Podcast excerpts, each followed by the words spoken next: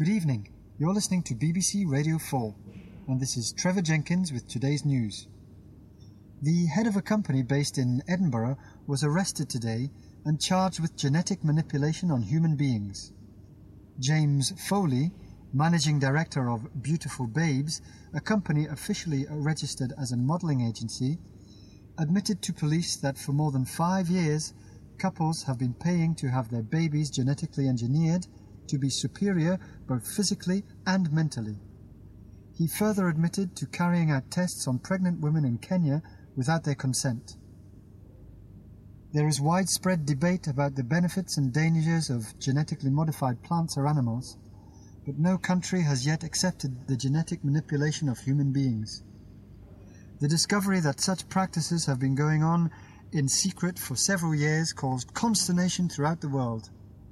Full details have yet to emerge, but it appears that Foley, a well known and widely respected businessman, was driven by a desire not just to make money, but to change the future of humanity.